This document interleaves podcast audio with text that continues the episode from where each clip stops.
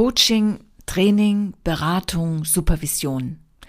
All diese Begriffe gibt es mittlerweile auch auf dem Feld der Tanzpädagogik und sie werden teilweise sehr unterschiedlich benutzt, um da vielleicht jetzt mal ein bisschen Klarheit hineinzubringen.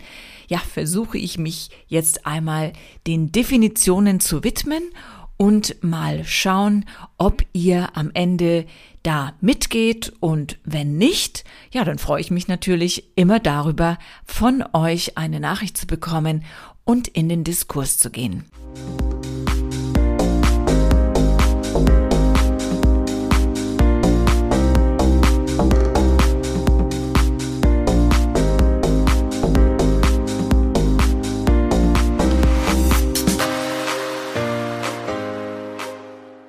Ja, schön, dass du wieder dabei bist und dir die heutige Folge von mir anhörst. Mein Name ist Silke Damerau.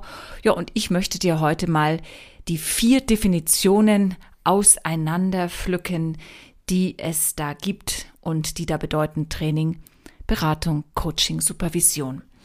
Ja, und ich fange einfach mal mit der Definition an, mit der wir uns als Tanzpädagogen, als Tanzpädagoginnen wahrscheinlich am leichtesten tun, nämlich der Definition des Trainers, der Trainerin. Und schließlich nehmen wir ja auch in unserem Unterricht eine Wissensvermittlung vor, die letztendlich einem Lehrer-Schüler-Verhältnis gleicht. Wir als Tanzpädagoginnen verfügen über tänzerische, pädagogische, tanzmedizinische Fähigkeiten, die in unserem Unterricht einfließen ja, und uns in die Lage versetzen, unseren SchülerInnen das Tanzen beizubringen. Und welchen Tanzstil wir vermitteln, spielt dabei keine Rolle. Letztlich sollten wir über die genannten Fähigkeiten verfügen, wenn wir im tanzpädagogischen Feld arbeiten. Ja, und auf den Punkt gebracht kann man sagen, dass TanzpädagogInnen Experten ihres Faches sind, dass sie über didaktische Kompetenzen verfügen, dass die Konzentration auf der Tanzvermittlung liegt und dass das Ziel ist, beim Schüler, bei der Schülerin tanzspezifische Fähigkeiten zu fördern und dass die Gestaltung des Unterrichts und auch die Verantwortung für ein Ergebnis, welches sich ja aus dem Unterricht ergibt, auf Seiten des Trainers, der Trainerin, der Tanzpädagogen liegt. TanzpädagogInnen, die viele Jahre Unterrichtserfahrung vorweisen oder im Tanzbereich ausbilden, haben eine hohe Feldkompetenz. Und sie sind von dem her auch Experten auf diesem Gebiet und somit gute Berater, wenn es um eine mögliche Berufswahl im künstlerischen Feld geht. Ja, und ein Berater, eine Beraterin zeichnet sich nämlich genau dadurch aus, durch einen hohen Expertenstatus, ja, der sie praktisch in die Lage versetzt, unterschiedliche Zielgruppen zu beraten. Auch hier liegt die Konzentration auf der Wissensvermittlung und beim Berater liegt genauso wie beim Trainer die Gestaltung, also des Beratungsprozesses, ja, und das daraus resultierende Ergebnis in seiner Verantwortung. Also in der Verantwortung des Beraters beziehungsweise der Beraterin. Eine Beratung unter KollegInnen hm, würde ich sagen, hat eher einen freundschaftlichen Charakter, was nicht bedeuten soll, dass da nicht auch eine, ja, Expertenwertigkeit dahinter steckt.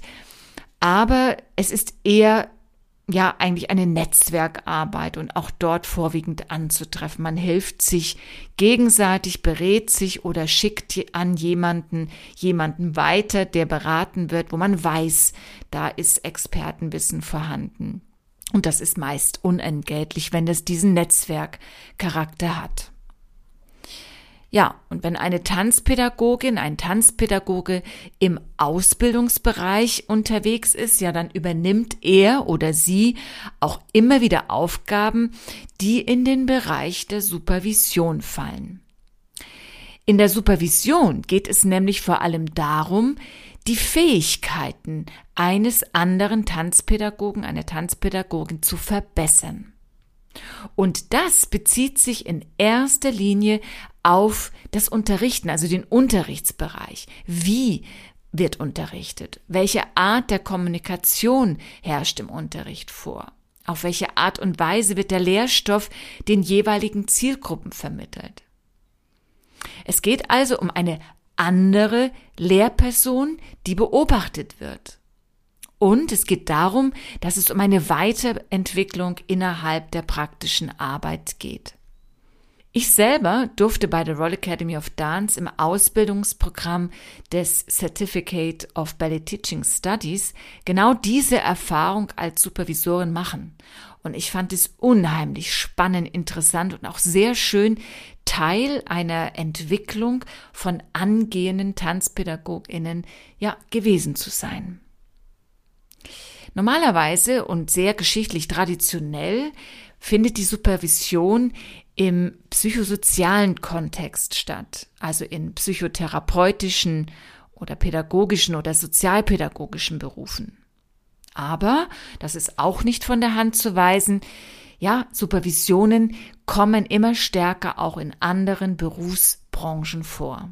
Das Ziel ist dabei immer gleich. Es geht um die Förderung der einzelnen Person in der Berufsrolle mit all den Aufgaben und den Gestaltungsmöglichkeiten. Spezielle Fertigkeiten und Fähigkeiten werden bei einer Supervision nicht trainiert. Das ist ja dann Teil eines Trainings. Es geht als zentraler Aspekt bei der Supervision um die Reflexion. Ja, und auch im Coaching kommt die Supervision vor. Sie dient in diesem Falle ebenfalls der Beratung, und zwar der Beratung der Coaches. Also man geht in regelmäßigen Abständen in eine Supervision, um seinen eigenen persönlichen Beratungsvorgang oder Prozess ja, durchleuchten zu lassen, reflektieren zu lassen, analysieren zu lassen, um in diesem Beratungsprozess dann immer besser zu werden. Beide Ansätze, also Coaching und Supervision, weisen gegenüber dem Training und der Beratung einen Unterschied auf. Es findet nämlich beim Coaching und der Supervision das Gespräch auf Augenhöhe statt und nicht in einem Lehrer-Schüler-Verhältnis. Was ist aber jetzt nun das Besondere am Coaching? Meistens ist die Zielgruppe im Coaching im beruflichen Kontext zu finden. Also sind vor allem Führungskräfte, UnternehmerInnen. Ja, und es geht inhaltlich meistens um Personalentwicklung, um Managementaufgaben unterschiedlichster Art. Anliegen können sich aber auch auf Problemstellungen im zwischenmenschlichen Bereich beziehen. Also alles mit der großen Zielsetzung, Hilfe zur Selbsthilfe zu geben. Die Prozessgestaltung, also die Auswahl der Methoden, liegt dabei beim Coach. Aber die Ergebnisgestaltung liegt beim Klienten. Er ist sozusagen sein eigener Experte in der Ausführung, in der Umsetzung. Er weiß am besten, was bei ihm funktioniert. Um diese Form der Unterstützung professionell geben zu können, bedarf es einer sehr guten Ausbildung und vor allen Dingen auch einer Methodenvielfalt von Seiten des Coaches. Ja, und hier beginnt nun ein Dilemma. Genauso wie im Berufsfeld der Tanzpädagogik ist auch die Berufsbezeichnung Coach nicht geschützt. Und das wiederum ruft sehr viele selbsternannte Coaches auf den Plan. Eine Differenzierung nach Qualität sollte deshalb sorgfältig vorgenommen werden, damit man sein Geld nicht buchstäblich aus dem Fenster wirft. Ich persönlich habe auch schon einige Coaching-Aus- und Weiterbildung absolviert und aktuell befinde ich mich in einer Weiterbildung zum systemischen Business Coach. Ja, und damit ich meine Zertifizierung bekomme, muss ich viele Coaching-Sitzungen nachweisen können. Und zwar muss ich Reports schreiben und diese müssen dann auch von meinen KlientInnen unterschrieben werden. Ich werde supervisioniert und ich habe Live-Coachings, ja, unter Augen von Lehrcoaches und da schließe ich dann meine Ausbildung ab. Ja, und ich muss mich wirklich sehr intensiv mit den Methoden im Coaching auseinandersetzen. Ich brauche sozusagen die Vielfalt, damit ich jedem Klienten überhaupt im Prozess gerecht werden kann und sein Anliegen auch professionell bearbeiten kann. Wenn diese Ausbildung nicht erfolgt, dann, dann kommt es letztendlich einem Gespräch unter Bekannten oder Freunden gleich. Ein gewisses Gütesiegel, also wirklich herauszufiltern, wer ist denn wenigstens ausgebildeter Coach, kann man sehr schnell herausfinden, weil ausgebildete Coaches in der Regel einem Coachingverband zugehören oder angehören.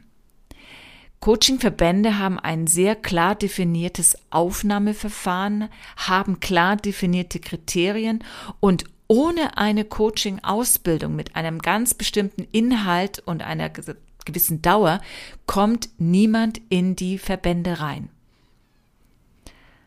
Ist also eine derartige Zugehörigkeit nicht vorhanden, würde ich persönlich die Finger von diesem Coach lassen.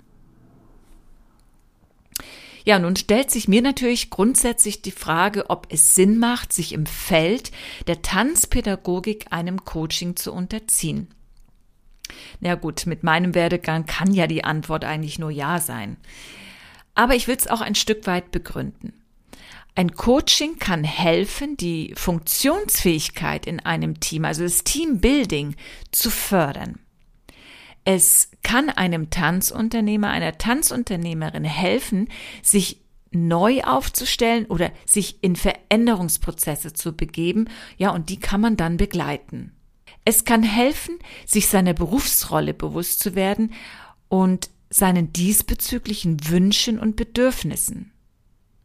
Hier kann also eine Außenperspektive helfen, Klarheit zu bekommen. Und die Rolle des Coach ist die eines prozessberatenden Zuhörers und Gesprächspartners auf Augenhöhe. Es geht im Coaching vor allen Dingen darum, dass die Selbstmanagementfähigkeiten gefördert werden oder wieder freigelegt werden. Und dass es eine gemeinsame oder eben auch eine individuelle Reflexion, Analyse der Situation ist und von einem ist-Zustand ja zu einem Soll-Zustand begleitet wird. Professionell ausgeführt kann die Investition für ein Coaching sich beruflich mehr als auszahlen. Es können Blockaden gelöst und Energien freigesetzt werden. Und dies zahlt sich auf jeden Fall für das eigene Business aus. Ja, das waren jetzt so meine Erklärungen für die Begriffe Training, Beratung, Supervision und Coaching. Und wenn du ein Anliegen hast, was du einmal näher beleuchten möchtest, was dir unter den Nägeln brennt, dann darfst du dich gerne mit mir in Verbindung setzen. Wir führen dann ein kostenloses Erstgespräch, besprechen dein Anliegen, deine Ziele, ja, stellen dann fest, ob wir gut zusammenarbeiten können oder ob jemand anderes besser für dein Anliegen geeignet ist. Ja, und wir hören uns dann zu einer weiteren Folge, wenn du magst, bald wieder. Und ich wünsche dir bis dahin natürlich wie immer eine schöne Zeit. Mach es gut, bis bald, deine Silke.